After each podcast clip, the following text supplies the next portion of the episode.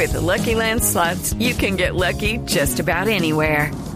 This is your captain speaking. Uh, we've got clear runway and the weather's fine, but we're just going to circle up here a while and uh, get lucky. No, no, nothing like that. It's just these cash prizes add up quick. So I suggest you sit back, keep your tray table upright, and start getting lucky. Play for free at LuckyLandSlots.com. Are you feeling lucky? No purchase necessary. Void where prohibited by law. 18 plus terms and conditions apply. See website for details. Numeral Vanessa contra el plástico. ¿Qué es lo más absurdo que usted ha visto empacado en plástico? Carolina, ¿usted qué es lo más absurdo que ha visto empacado en un plástico? No, yo quedé sorprendida con la mandarina. Sí, la mandarina pelada, empacada en una bolsita Mandarina de plástico. y ¿no? naranja. Yo estoy sorprendida con el, con el majar blanco, verdaderamente, porque es que además no es que sea la excepción. En Buga, en la entrada al Milagroso de Buga, a donde los vallecaucanos compramos el majar blanco cuando vamos, es dificilísimo conseguirlo en Totuma hoy en día. Pero otra cosa que me parece absurda, el banano envuelto en bolsa, un Bueno. racimo de bananos en una chuspa, en El una bolsa de plástico. el banano envuelto por las zanahorias, por ejemplo, individualmente envueltas en plástico y colocadas en Una por una. una por una en el mismo lugar. realmente impresionante. Eh, César Pachón, representante de la Cámara por Boyacá, César puso un trino en este fin de semana donde aparecían unos aguacates pelados envueltos al vacío en plástico. Bienvenido a Mesa Blue, me da mucho gusto tenerlo aquí. Eh, gracias Vanessa, a todo el equipo de, trabajo, un cordial saludo y a, y a todos los oyentes. Pues realmente es una preocupación, una preocupación porque el cambio climático realmente nos está afectando, eh, no hay como una política ambiental fuerte en Colombia y además pues nosotros somos jóvenes y, y vemos hacia el futuro, bueno, cuál será el futuro del mundo y de Colombia, ¿no? Ahora, es necesario, yo supongo que esto tiene que tener alguna respuesta, alguna lógica. Así que hemos invitado a Carlos Alberto Robles, que es el director de alimentos y bebidas del INVIMA. Doctor Robles, bienvenido.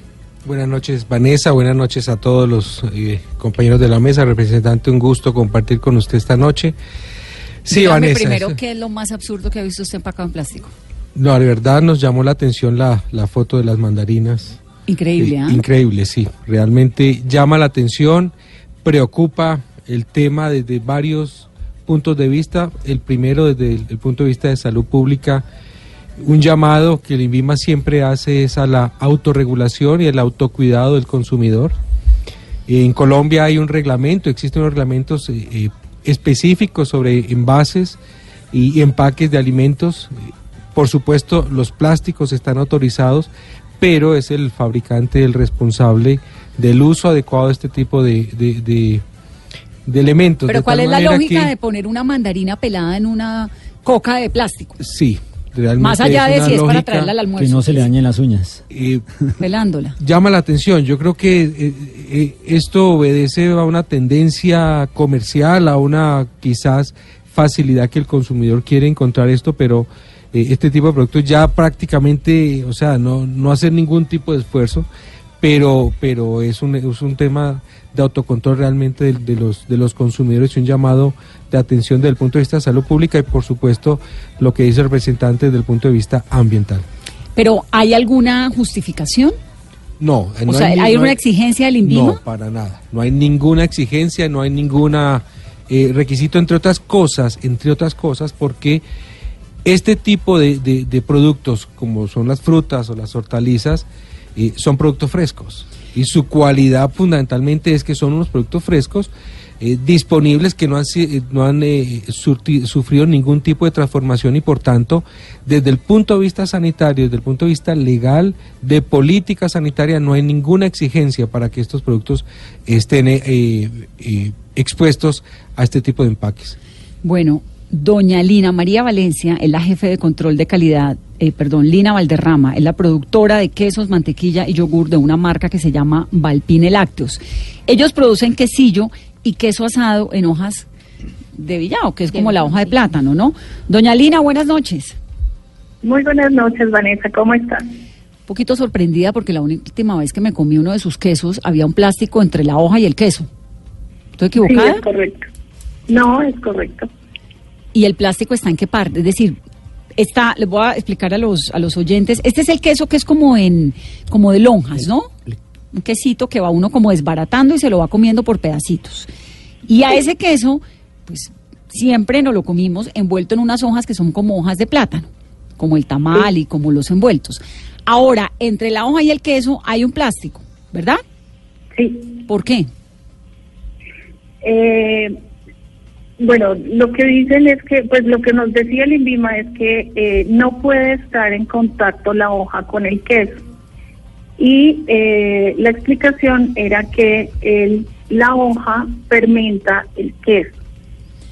¿Hace cuánto tiempo están ustedes poniéndole el plástico eh, al, al queso?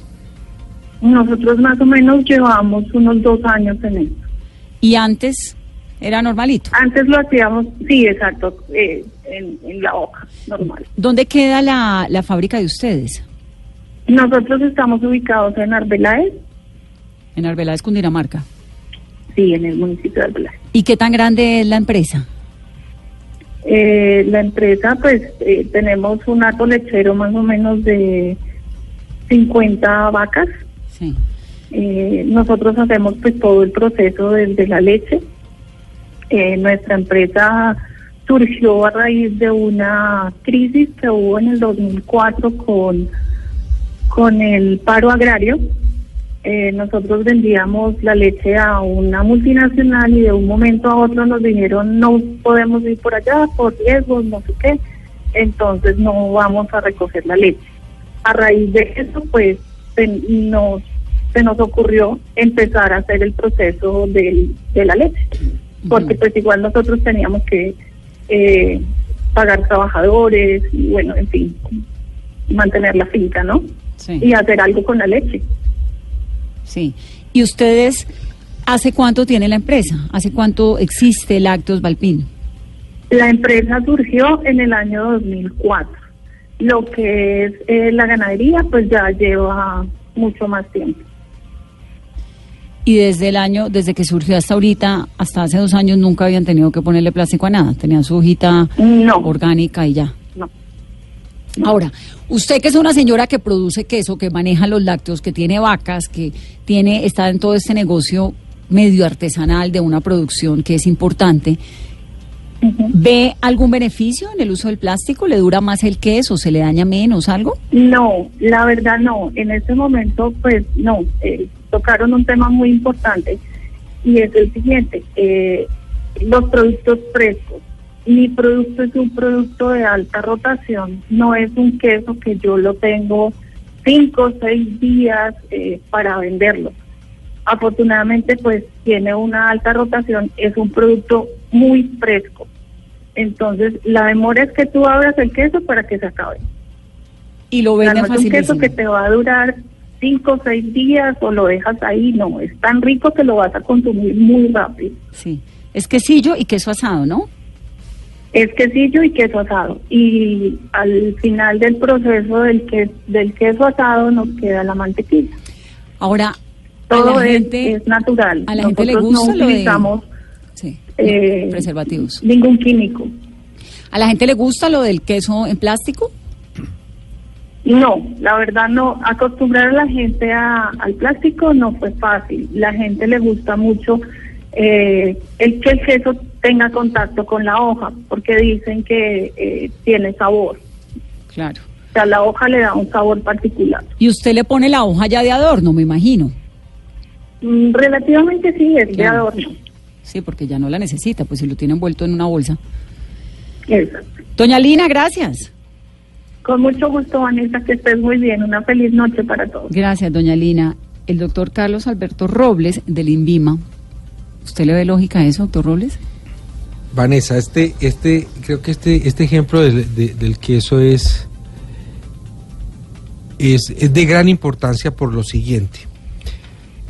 Porque es muy diferente al tema de la, de la mandarina que estábamos hablando hace un momento. Pero por lo son primos hermanos, ¿no? Por lo siguiente, no, pero, pero Vanessa, el queso es un producto de alto riesgo en salud por lo fácilmente eh, objeto de descomposición, de, de ataque de microorganismos patógenos, de tal manera que no es el, eh, necesita conservación, refrigeración, necesita tener una fecha clara de vencimiento, de tal manera que es posible que el INVIMA en sus visitas haya identificado que podía existir algún riesgo de contaminación a partir de las hojas que hizo la sugerencia. Entonces, repito, Vanessa, mi intervención al principio, los plásticos no están prohibidos en Colombia para que sean de uso para eh, empaque y almacenamiento de alimentos, de tal manera que en el proceso de, fabricación del establecimiento de Doña Lina es posible que hayan podido identificar algún riesgo de contaminación del queso con las hojas y hayan hecho la recomendación del uso del plástico. De tal manera que es posible que eso es, lo que haya ocurrido y repito, Vanessa y a todos los oyentes, el queso es un producto muy diferente al, al de la fruta, que es un producto natural. El queso es un producto que surte un proceso, una fermentación, etcétera, etcétera. Necesita conservación y necesita un, un, claramente cuál es un número de lote, cuál es un, la fecha sí. de vencimiento. Entonces, como este es un, por lo que le entiendo a doña Lina, es un producto, producto artesanal, artesanal claro. requeriría de todas maneras que el consumidor tenga una, una garantía sobre la inocuidad del producto. Pero bajo esa óptica, bajo el, el, el bocadillo veleño va a terminar en bolsa también. Y el, el no, tamal, el tamal también, el tamal va, a terminar también en va a terminar en bolsa. No, pero el bocadillo veleño desde el punto de vista de riesgo en salud pública es muy diferente a un lácteo, ¿ya? Entonces, sí la invitación es a, a, al, al, tema de, re, de regular, de, de, autorregularse, pero no pasarnos al otro extremo de descuidar la salud pública por alimentos de alto riesgo, como es el tema del, ¿Y del queso. hacen? Ahí la invitación a, a doña Lina es que eh, revise, el, revise el tema, revise muy bien la recomendación. Yo me comprometo igualmente a, por parte del INVIMA a revisar las actas de visita a, al establecimiento de Doña Lina, pero recordarle a Doña Lina de los oyentes que el queso es muy diferente. ¿Cómo a una, hacen, a una por ejemplo, con el queso fresca. manchego? Porque por su proceso de, de, de, de fabricación es, una, es un, un, un, queso madurado que tiene una fecha de, vencimiento mucho mayor, pero igualmente todos estos productos, desde, desde que sale el fabricante, el fabricante termina cuál es el número de lote y cuál es la fecha de vencimiento. Y a partir de eso, cuando haya algún evento de salud pública, algún evento de alguna enfermedad transmitida por el alimento, se puede hacer una trazabilidad y poder verificar si hubo algún proceso, algún error, algún riesgo en la etapa de fabricación. De, de, de, tal manera que por eso es que es tan importante que en los productos de alto riesgo en salud se pueda manejar este tipo de información. ¿Y el queso brie? Igualmente, Vanessa, igual todos estos... Todos estos la burrata, quesos, que es lo más fresco que hay. De acuerdo. ¿Usted pero... ha visto una burrata envuelta en un plástico? No, pero... La cuajada también. Sí, de acuerdo. La, o sea, la cuajada, nos lo, fregamos lo, aquí, la, aquí la discusión, Vanessa, la, la, discusión es que, pues sí, hay un, tradicionalmente, culturalmente, hay algunos, algunos productos que se han con, eh, comercializado de esa manera, con presentación en hojas, pero igualmente, ustedes imagínense el escenario contrario, que existiera eh, empezará a existir algunos eventos en salud pública ocasionados por este tipo de productos, deberíamos también como INVIMA, INVIMA haber hecho unas acciones de vigilancia y control previendo que este tipo de situación se presentara muy diferente al de la mandarina, que la mandarina no ha tenido ningún tipo de manipulación ni proceso, pero los quesos y, y, este otro tipo de productos sí es, muy diferente. Pero aquí hay un oyente que me manda un, una explicación que me da curiosidad. La razón es la fermentación del queso con la hoja. No está argumentando ni sustentando la decisión de ponerle un plástico. Y el queso no se va a fermentar en dos días. Si se compra rápido, no se ven. Si se compra rápido, pues no tiene por qué dañarse. Sí, de acuerdo, Vanessa, si se, si se comercializa de manera inmediata, pero si no lo hace si a doña Lina, por ejemplo, que es el caso que estamos utilizando como referencia, no se consume no, o no se vende en el día siguiente, sino en dos días, tres días, ahí entra en, riesgo el proceso de conservación, de refrigeración, de fermentación adicional, del riesgo que puede empezar a, a presentarse por el, por el por la contaminación del producto sin ningún tipo de protección, simplemente la hoja. Habría que pensar también en si la doña Lina le ha hecho algún proceso de desinfección a la hoja. ¿Ya? No, pues o sea, claro. es, un, es, un, tema, es un tema complejo, es un tema que yo quisiera eh, invitarlos a que lo analizáramos en este contexto del ejemplo de Lina. Yo insisto en este tema puntual de... de, eh, de eh, a mí en ese orden de ideas me da una curiosidad, porque por ejemplo la guayaba que se daña tan fácil, ¿no? La, la guayaba si uno no se la come en tres días le sale gusano. De acuerdo, pero si tú la refrigeras se conserva unos días más. Pero ¿y, qué entonces, tiene, y si le pongo entonces le tengo que poner plástico también a la guayaba, a la manzana, ¿qué tal el banano que se pone negro mm. 25 segundos después de haberlo sacado uno? Claro, Vanessa, o el aguacate que usted le quita la pepa y no le da ni para el guacamole al mediodía. Y se, se, se oxida. Claro, se oxida. Totalmente de acuerdo, o sea, yo no estoy, def- no, no estoy planteando ni defendiendo en ningún momento el tema del uso del plástico en alimentos naturales como las frutas, pero estoy haciendo es la aclaración Claro, de la eventual pues. recomendación que el INVIMA haya tenido, considerado para el caso del queso de, de- de la, de Doña Lina. Bueno, Lina María Valencia, la jefe de control de calidad de la fábrica de dulces del Valle de Cecilia Payán. Esto es pues lo más viejo que hay en el Valle del Cauca en dulces, eh, que tiene totuma del árbol de totumo, pero también totuma de plástico. Doña Lina, buenas noches. Hola Vanessa, buenas noches. ¿Cómo están? Saludos a todo el grupo. Muy tristes por lo del majar blanco en, en, en totuma de plástico. ¿Por qué implementaron No, eso? No, no me diga eso porque eso es un aspecto a mejorar, que nos ha tocado crear cultura para podernos eh, radicar a ese mate plástico, pero son con y el INVIMA igual nos exige que debemos migrar material de empaque. Sin embargo, nunca me han dicho no puedes empacar en mate natural. Siempre que nos visitan, nos piden los, los recuentos microbiológicos, el proceso que se le hace. Eh, para exportar nos piden todo el control que se hace en los cultivos, pero tarde o temprano, Vanessa, nos va a tocar migrar a mate de plástico. ¿Por qué? ¿Pero por qué? Primero porque es un producto a base de celulosa que migra. El producto trata de pasar a las afueras de la totuma. Entonces, al estar termoencogido, le va a dar hongos. ¿Sí? Pero yo no soy bayuna, pero voy en contra del mate plástico. ¿Va en contra del mate plástico o del totumo? Porque el mate nos deja un sabor, un sabor característico al manjar blanco. Claro. Es que, doña Lina, yo sí soy vallecaucana y yo crecí comiendo majar blanco y crecí además haciendo majar blanco en, en, en el Valle del Cauca. Uno del Dígame. 15 al 25 de diciembre hace majar blanco en la casa, en uno cosa de leña, pone ahí la paila, la revuelve toda la familia, pasa el uno, la revuelve el otro, el otro, el otro y hace majar blanco. Ese majar blanco se mete en un totumo y uno ese totumo se lo come hasta marzo. Una cucharadita diaria. Nunca me he acordado de haber visto un majar blanco con hongos. Estoy tratando de comprender por qué lo de. Usted me dice, no, es que hay una carencia de totumo natural. Bueno, pues hay que sembrar más. Pero ¿cuál es la lógica de Sí, poner majar blanco en, en totumo de plástico? No, no la he podido entender. Sí, Vanessa, son muchas variables. Eh, primero, el totumo es un cultivo silvestre. Eh, muy pocas familias ya lo cultivan porque obviamente pues consiguen otros empleos y relativamente no es rentable porque eso tiene un proceso en campo muy, muy, muy dispendioso. Pero desde el punto de vista microbiológico es un riesgo. La ventaja es que el manjar blanco con su porcentaje de azúcar y la actividad de agua que pueda tener final permite pues de que no prolifere, pero el riesgo está latente. ¿Cuántas personas hemos visto intoxicadas por cuenta de un majar blanco?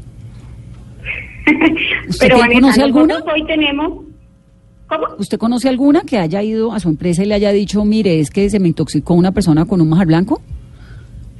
No, pero eh, existe el riesgo, Vanessa, y desde el punto de vista microbiológico, esto es imagen para la compañía, entonces evitamos, por eso tratamos de hacerle tanto tratamiento antes de dosificar el, el manjar blanco, pero pues es una alternativa que hoy tenemos, el bate plástico partiéndole de poliestireno. ¿A la gente le gusta? No, lo rechaza, somos muy reacios al cambio, hablo reacios pues, inicialmente fue un impacto para nosotros servir en mate plástico.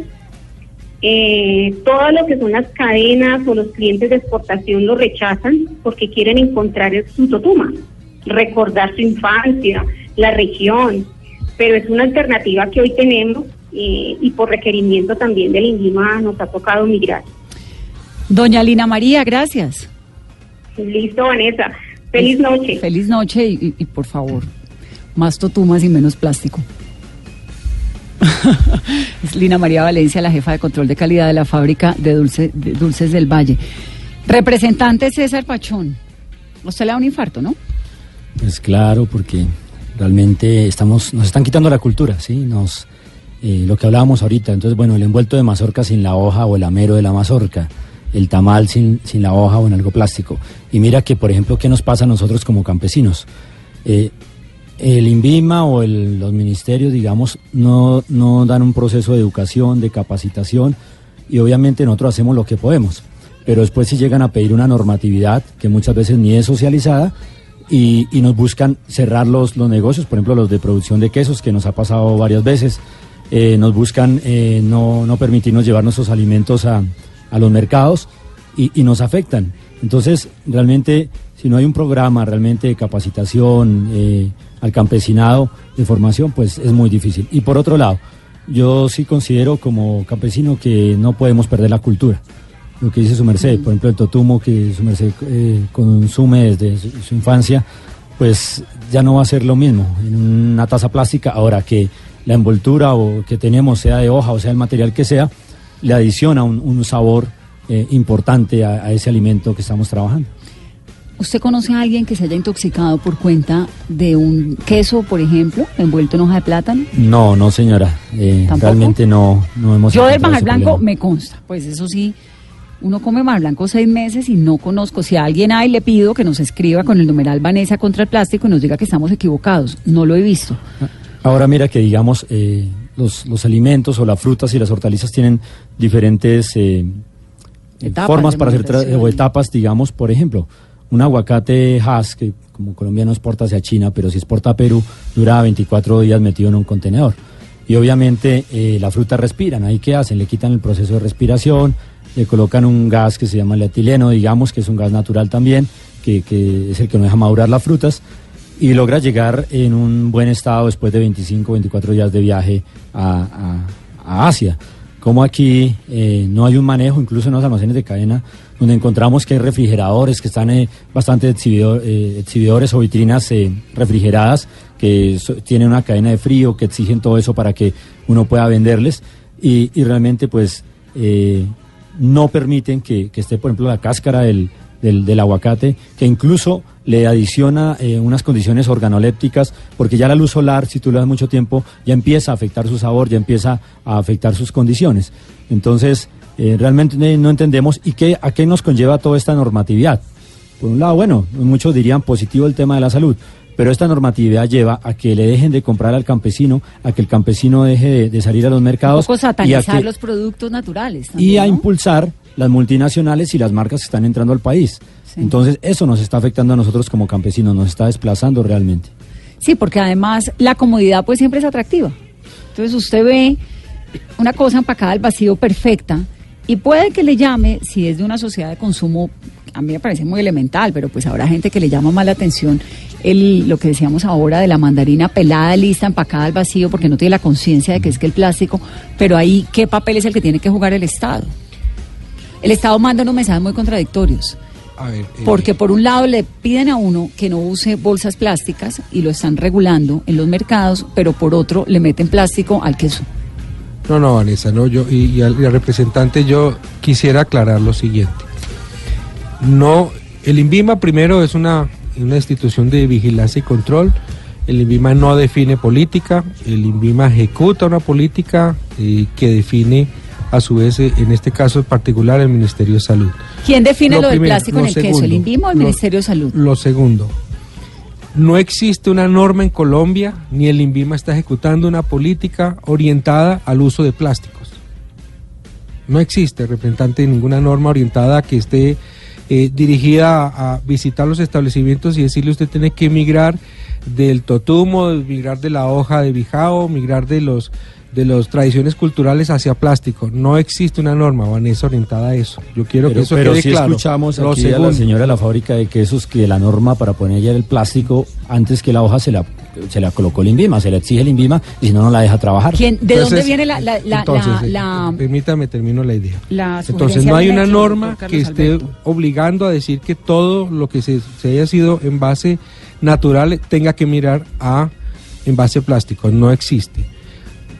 Lo otro es muy diferente la recomendación cuando es un producto de alto riesgo en salud a que utilice un, eh, un plástico, para este caso el queso de, de- la señora eh, que, hablaban, eh, que planteamos, para proteger la contaminación microbiana.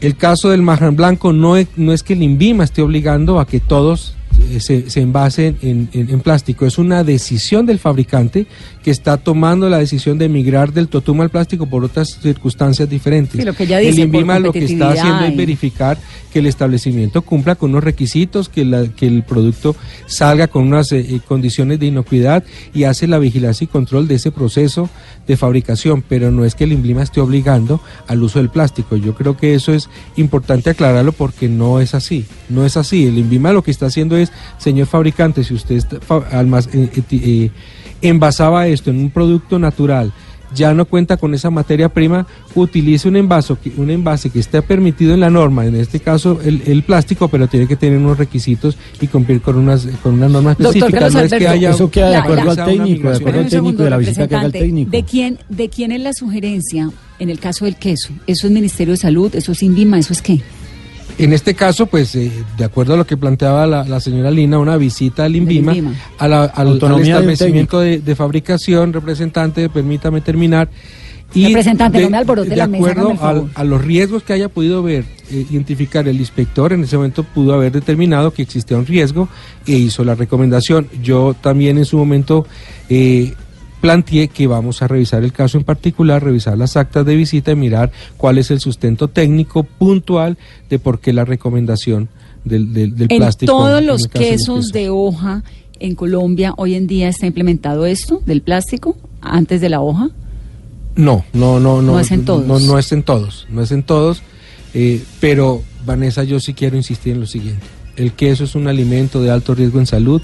El queso es un producto que fácilmente entra en contacto con microorganismos patógenos y fácilmente produce eh, eh, efectos Sí, en la pero es que pública. mire, el Gouda, el Edam, el Mozzarella, el Masdam, el Brie, que es un queso francés, el Camembert, el Roquefort, el Comte, el Tulum, que es de Turquía, eh, los quesos suizos, el Gruyère, jamás he visto un queso Gruyère envuelto en una hoja de plástico, elemental, no estoy diciendo que sea elemental, el queso emmental no está envuelto nunca en hoja de plástico, lo ve uno colgado por todos los países del mundo en todas las tiendas de barrio, tal cual, y uno saca su pedacito y lo coge, no están envueltos. Entonces me sorprende un montón. El cheddar, por ejemplo, que es inglés, que por cierto en Inglaterra están tomando decisiones para favorecer estos productos cada vez más y para restringir el uso de plástico. El queso feta, que uno diría, no, pues es que el queso feta se daña en un segundo. ¿Está equivocado el resto del mundo? Y nosotros somos Pero, lo que Vanessa, toca hacer. Pero, pero no, te entiendo perfectamente tu planteamiento, pero no es que nosotros estemos equivocados, simplemente estamos hablando de productos muy, muy, muy diferentes. Totalmente quesos. diferentes. Quesos que se pudren han- todos. Claro, pero han, pero han, pero han surtido, han sido fabricados un establecimiento con unas condiciones de buenas prácticas de manufactura, con unos riesgos diferentes, a un queso fabricado de manera artesanal, a lo mejor sin condiciones de una certificación de buenas prácticas de manufactura, sin un registro sanitario, sin una verificación de número de lote, cuál es la manipulación del alimento, sin fecha de vencimiento. Entonces son situaciones muy diferentes, eh, Vanessa. No estamos planteando que se debe usar el plástico, mm, vuelvo, insisto, pero Pero si no lo usas, no puedes entrar en el mercado. No, no, no se está diciendo La señora del, del no se quesillo está le pasó eso. No le están diciendo use plástico, pero le dicen si usted no usa plástico, pues no puede vender el queso. Es lo mismo. Pero insisto, Vanessa, a lo mejor ocurrió o se hizo la recomendación a un eventual riesgo, un, e- un evidente riesgo en la contaminación del queso. Pudo haber sido eso. Representante, usted llegó al Congreso. ¿Qué ha hecho desde el Congreso para crear incentivos a través de proyectos de ley a los campesinos, a los productores, para que puedan seguir utilizando los empaques tradicionales? Bueno, mira, eh, en este momento estamos haciendo una investigación, por eso eh, ahorita en las redes sociales hemos sacado todas estas denuncias. Digamos que para poder organizar bien un proyecto de ley hay que hacer los estudios y todos los temas pertinentes. Y, y vemos irregularidades. Por ¿Cómo ejemplo, ver, eh, yo creo que muchos recuerdan cuando en las redes sociales salió un video de unos campesinos que iban en un jeep y un retén de policía les quitó unos quesitos y digamos que eso fue un- una noticia muy fuerte y, impactó a la ciudadanía. Eh, digamos que no hay una normatividad y lo que están haciendo, por ejemplo, acá los señores del INVIMA es autonomía de un técnico. Si el, lo que diga el técnico, y el técnico de un departamento, de una región puede decir una cosa, y por eso allá están los quesos eh, con hoja, con plástico, como en otras regiones no. Pero de todos modos, aquí lo que hay que es buscar construir una política que realmente vaya centrada no solamente eh, en la forma de vender los alimentos, mirando el tema cultural, obviamente tiene que llegar a capacitar para los manejos eh, bacterianos y demás al campesinado, porque es que aquí nos, nos ponen la ley encima o la norma, pero, nadie nos educa. Pero Carolina nos- le está haciendo apoya. una pregunta representante que es muy interesante porque usted ya está en el legislativo. Ujú. ¿Qué está impulsando Sí. desde allá? No, estamos juntándonos con varios representantes eh, de diferentes partidos porque un proyecto de ley, si tú lo presentas solo, realmente no es tan fácil que salga. Y estamos estudiando todos estos procesos. Ahora estamos encontrando, no hay una normatividad y no hay una política que centre todo este tema. E incluso tiene que ir de la mano, no solo en la producción y llevarla hacia el mercado, sino la deposición final. Incluso en otros países eh, ya es prohibido, por ejemplo, el uso de tenedores, de platos plásticos, de estos envases. En España, por ejemplo, hay una campaña donde en un supermercado a la salida tú le quitas los envases eh, o los, las coberturas plásticas que trae tu alimento que estás comprando y decir, esto es algo innecesario, no tienen por qué tenerlo. Y en Colombia, pues, realmente vemos que no hay una política, el objetivo es construir una ley donde podamos hacer como hizo Francia, prohibir eh, el uso de plástico en muchas cosas y buscar también defender la cultura. ¿no? El uso de plástico en muchas cosas, por ejemplo, en verduras, frutas o en qué. No, lo del banano envuelto en una bolsa. ¿Qué- Sí. ¿Cuál es la razón para envolver un banano en una bolsa? Por ejemplo, nos vemos, nosotros vemos, nosotros por ejemplo en Boyacá producimos bastante uchuvas y la uchuva trae su, su, su hoja o su cobertura especial que es algo natural que la protege. Y tú ves muchas veces la uchuva empacada en, en Sí, como en una canastilla, plásticas. con una canastilla. y entonces, ¿para qué la madre tierra o la madre naturaleza le puso esa cobertura a ese fruto? Entonces, ahí yo no creo que nos vaya a juzgar el INVIMA o alguien porque es algo natural. Esto de la de la uchoa, que es una muy buena, muy buen ejemplo porque viene envuelta en una hojita y ahora la venden en los supermercados sin la hojita, sola la fruta que es naranja, envuelta o empacada en una especie de, de, de totumas. Bueno, Plásticas. totuma no, como de recipientes plásticos con unos huecos, como unas mallas. Sí. ¿Esto viene de dónde? ¿Por qué empacan así la Pues la- la simplemente los sistemas como se han desarrollado los almacenes de cadena, supuestamente para agradarle mejor al ojo o a la imagen porque todo entra por los ojos. Pero mira que esto no está teniendo un problema y es un problema mundial.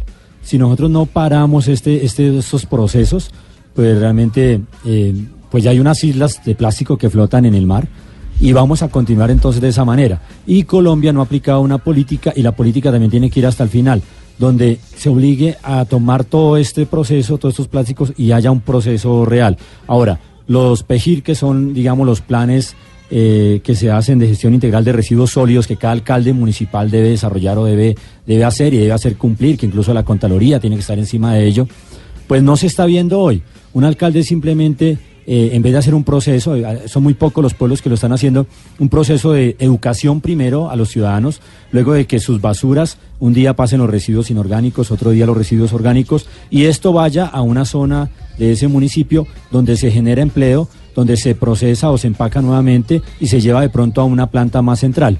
Pero hoy eh, lo que vemos es que en las alcaldías, en muchos municipios donde no hay rellenos sanitarios, pues pagan, en el caso de Boyacá, pagan alrededor de 72 mil pesos por cada tonelada que le reciba un relleno sanitario, cuando podemos reducir esto y este dinero quedar para un municipio. Ahora, la- las cifras sí, de producción de basura esto se volvió un negocio para, para, para donde están los rellenos sanitarios. Porque es que cuando empezamos a investigar todo este proceso de, de por qué los alcaldes de pronto no permiten hacer programas ambientales donde tú eduques a la ciudadanía y hagas un proceso de aparte de lo inorgánico y aparte de lo orgánico y, y- y darle su, su manejo, Pero no es que no lo permitan o, no lo, o no lo incentivan. no lo hacen porque se les volvió un negocio. Porque empezamos a encontrar, reciben comisiones. Entonces, un, em- un, un botadero, un relleno sanitario, si, si empiezan a ver los programas, deja de recibir toneladas. Ellos ganan es por cada tonelada que reciban. Y eso se convirtió en un negocio. No Bueno. estamos procesando los gases, no estamos procesando los plásticos, no estamos procesando nada. Y, y los alcaldes tienen que hacer sus pejirs y tienen que sacarlos adelante y las instituciones de control tienen que vigilar. Pero además hay unos mensajes muy contradictorios de nuevo, eh, eh, doctor Carlos Alberto Robles, del INVIMA antes de que se nos acabe el tiempo, porque por un lado le dicen a uno recicle y unas campañas no de recicle y de cuide de sus campos y no sé qué, lo de las bolsas de supermercado que realmente es, es, es bien admirable porque la gente está cambiando el concepto de la bolsa, pero entonces uno llega al supermercado lleva su bolsa y el tomate está envuelto en bolsa, la manzana en bolsa y además en icopor y además el aguacate al vacío y además la coca en plástico. ¿Y el gobierno qué está haciendo? ¿No? ¿No es contradictorio? pues es- pu- puede sonar contradictorio, puede sonar contradictorio, pero eh, vuelvo y te repito, el INVIMA no está, no está en ningún momento eh, ejecutando una política orientada hacia el uso del plástico. Es que el Estado no la está, no está haciendo, no, no, fomentándola, pero en el momento en que lo, en que lo obligan, pues No, le- pero- a la gente le toca. pero es la que señora del el queso le toca. No, sí, pero el, el- se- vuelvo la, la explicación del queso es muy diferente, Vanessa. El INVIMA no está obligando a que la mandarina venga en plástico, al banano en Claro, plástico, los ejemplos que tú das. El INVIMA no ha obligado en absoluto a eso. Y eso me parece claro que la gente lo sepa, ¿no? Correcto. No hay una obligación del INVIMA y el INVIMA no está y no hay una norma ni una política orientada a eso. Antes, por el contrario, la política ambiental del, del gobierno nacional está orientada hacia la conservación y, y al menor uso de, de- de materiales como el plástico y por eso el ejemplo que daba Vanessa en los supermercados y las bolsas. Pero insisto en el tema de la, la explicación que doy en el tema de que eso es muy diferente porque es un alimento totalmente diferente en salud pública. Sí, mira, nosotros en, Boyacá, por el ejemplo, con el gobernador se hizo una campaña de más fibra, menos plástico. Entonces, se va a las plazas de los pueblos principales o las ciudades y por cada 20 bolsas plásticas que tú traigas, te llevas un canasto. Y el canasto En para el mercado de Leyva lo hacen Sí. y es bonito. Por ejemplo, para los oyentes de Cali, lo de la Alameda es impresionante. Le, envuelven a uno un tomate en una bolsa. Es decir, uno va a una plaza de mercado, en Palo Quemado pasa igual. Y entonces cada cosa va en una bolsa, cada fruta en una bolsa. En un momento dice, pero nomás no necesito tanta bolsa, pues para eso tengo aquí el canasto del mercado. Eh, algunas medidas que se han tomado en el mundo, por ejemplo, en California están prohibidos ya todo este año, en el 2019, a partir de enero del 2019, enero 11, todo lo que tenga que ver con bebidas líquidas. Entonces usted va por un café y ese café tiene que estar en reciclable porque está absolutamente prohibido el plástico en bebidas líquidas en el café. Están prohibidos los pitillos. En Perú, por ejemplo, ya comenzó a partir del primero de enero la prohibición para el uso de pitillos. En Washington, D.C. está prohibido el uso de pitillos también. Y así, el mundo cada vez teniendo un poquito más de conciencia, el uso de, en Perú no es de pitillos, sino el uso de plásticos solos. Si usted lleva un producto en un plástico, se puede ganar una sanción. En Colombia, el 74% de los envases termina en un relleno sanitario. Cada colombiano está desechando 24 kilos de plástico anualmente. Entonces usted, mañana, cuando vaya a botar la basura en su casa, sea un poquitico más consciente de qué cantidad de basura tiene y bájele a eso. Ponga la basura que puede reciclar en una bolsa blanca para que el reciclador la pueda coger. Compre cada vez menos productos que tengan bolsas.